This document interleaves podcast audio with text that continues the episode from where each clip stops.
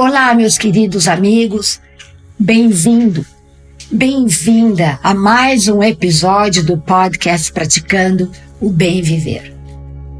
Eu sou Márcia De Luca e compartilho aqui semanalmente conhecimentos variados sobre yoga, meditação e ayurveda para inspirar você a trilhar os caminhos do bem viver. Continuo gravando os episódios desse podcast em casa e mais uma vez peço desculpas pela qualidade do som. E hoje retomo os nossos assuntos habituais após ter abordado durante alguns episódios as fragilidades momentâneas.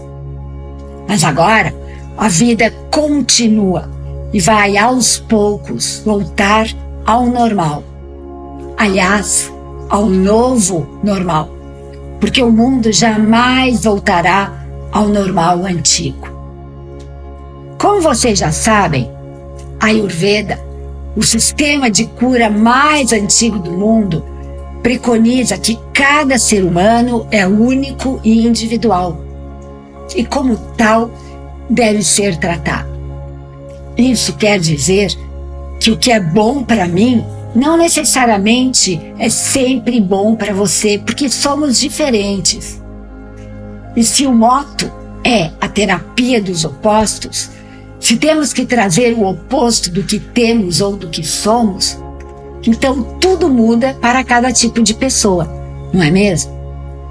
Seguindo essa citação, vale relembrar que a prática do yoga também deve ser diferente para cada dosha ou tipo de constituição: Vata, Pita e Kapha. Em episódios anteriores, já abordei as premissas de Ayur Yoga para Vata. Agora, quero começar especificando nos próximos episódios Ayur Yoga para Pita. E lembrando também que Ayur Yoga é a junção dessas duas grandes ciências indianas, Ayurveda e Yoga. Vamos lá. A prática para esse dosha, Pitta, precisa ser interiorizada, com a intenção de acessar o amor e a compaixão. As pessoas Pitta tendem a ser egocêntricas e julgadoras isso vai jogar um pouco de elemento água, que existe em quantidade insuficiente, ao elemento fogo, presente em excesso em quem é pita. Os asanas, ou posturas físicas, precisam refrescar tanto a fisiologia quanto o temperamento. Com uma estrutura corporal mais musculosa do que a de Vata e juntas mais lubrificadas, Pita pode incluir em sua prática movimentos mais rápidos, mas deve prestar atenção à parte espiritual. Sua tendência é tornar-se muito bom na técnica das posturas, até por seu caráter extremamente competitivo e esquecer de ir para dentro de si mesmo. Os asanas ideais trabalham a região abdominal, massageando o intestino delgado, parte baixa do estômago, fígado e vesícula. Precisa ter muito cuidado para não gerar ainda mais calor com a prática, especialmente na cabeça. O tipo de yoga ideal para quem é Pitta é a Yenga Yoga ou Hatha Yoga. Power Yoga e Ashtanga Vinyasa Yoga podem ser feitas de uma maneira comedida. Com seu estilo vigoroso, são todas boas opções para o físico atlético de Pitta.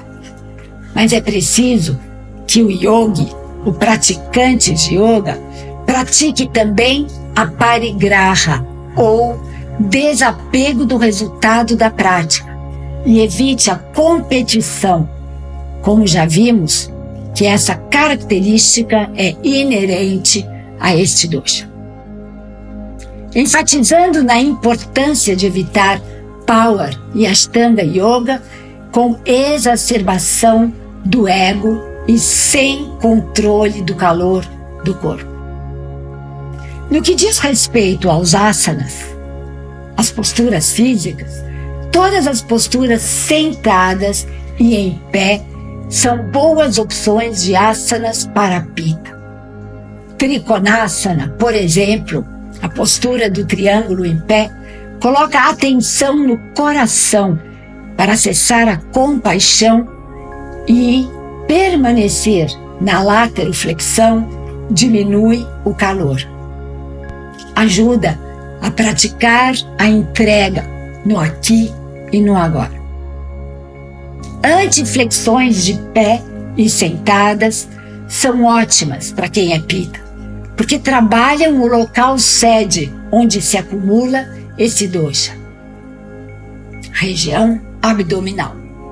As pernas podem estar juntas, como em Padmasana, ou separadas, como em Upavista Konasana ou Janu Sirshasana. As torções são excelentes porque resfriam a fisiologia quente de Pita.